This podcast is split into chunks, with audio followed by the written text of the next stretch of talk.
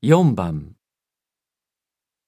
ボランティアの代表が災害時の救援活動について説明しています。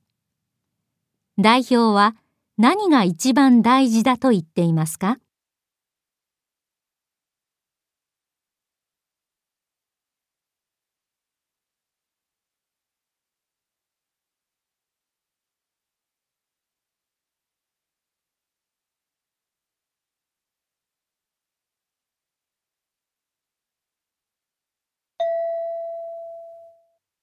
地震などの自然災害が起こったとき、救援物資の運搬は一刻を争うものですし、また、県や政府のような上からの指示を待っていては、迅速に動くことはできません。